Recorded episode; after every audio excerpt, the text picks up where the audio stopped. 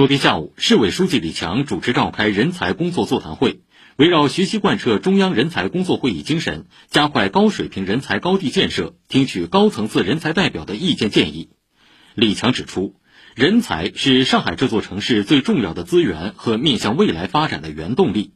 要深入贯彻落实习近平总书记关于新时代人才工作的新理念、新战略、新举措，胸怀国之大者，下好人才这个先手棋。以更加宽广的视野思考谋划高水平人才高地建设，更好聚天下英才而用之，为上海更好担当国家战略使命提供强大力量支撑。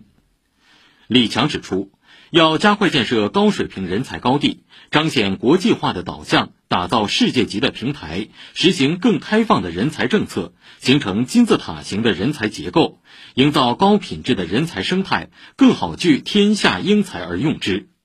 要充分发挥上海的综合优势、开放优势，放宽视野，敞开胸怀，抓住机遇，加大力度面向全球招揽人才。更好成为海外人才归国、来华发展的首选之地、理想之地。要用世界级的平台集聚世界级的人才，做强做优重量级的实验室、大科学设施和高水平研究型大学、科研院所，加快集聚科技领军企业和跨国公司研发中心。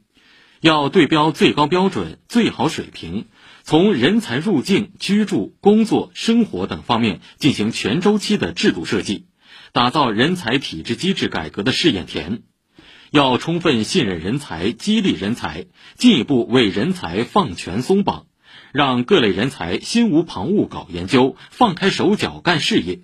要形成梯次合理的金字塔型人才结构，让塔顶更尖、塔体更强、塔基更厚，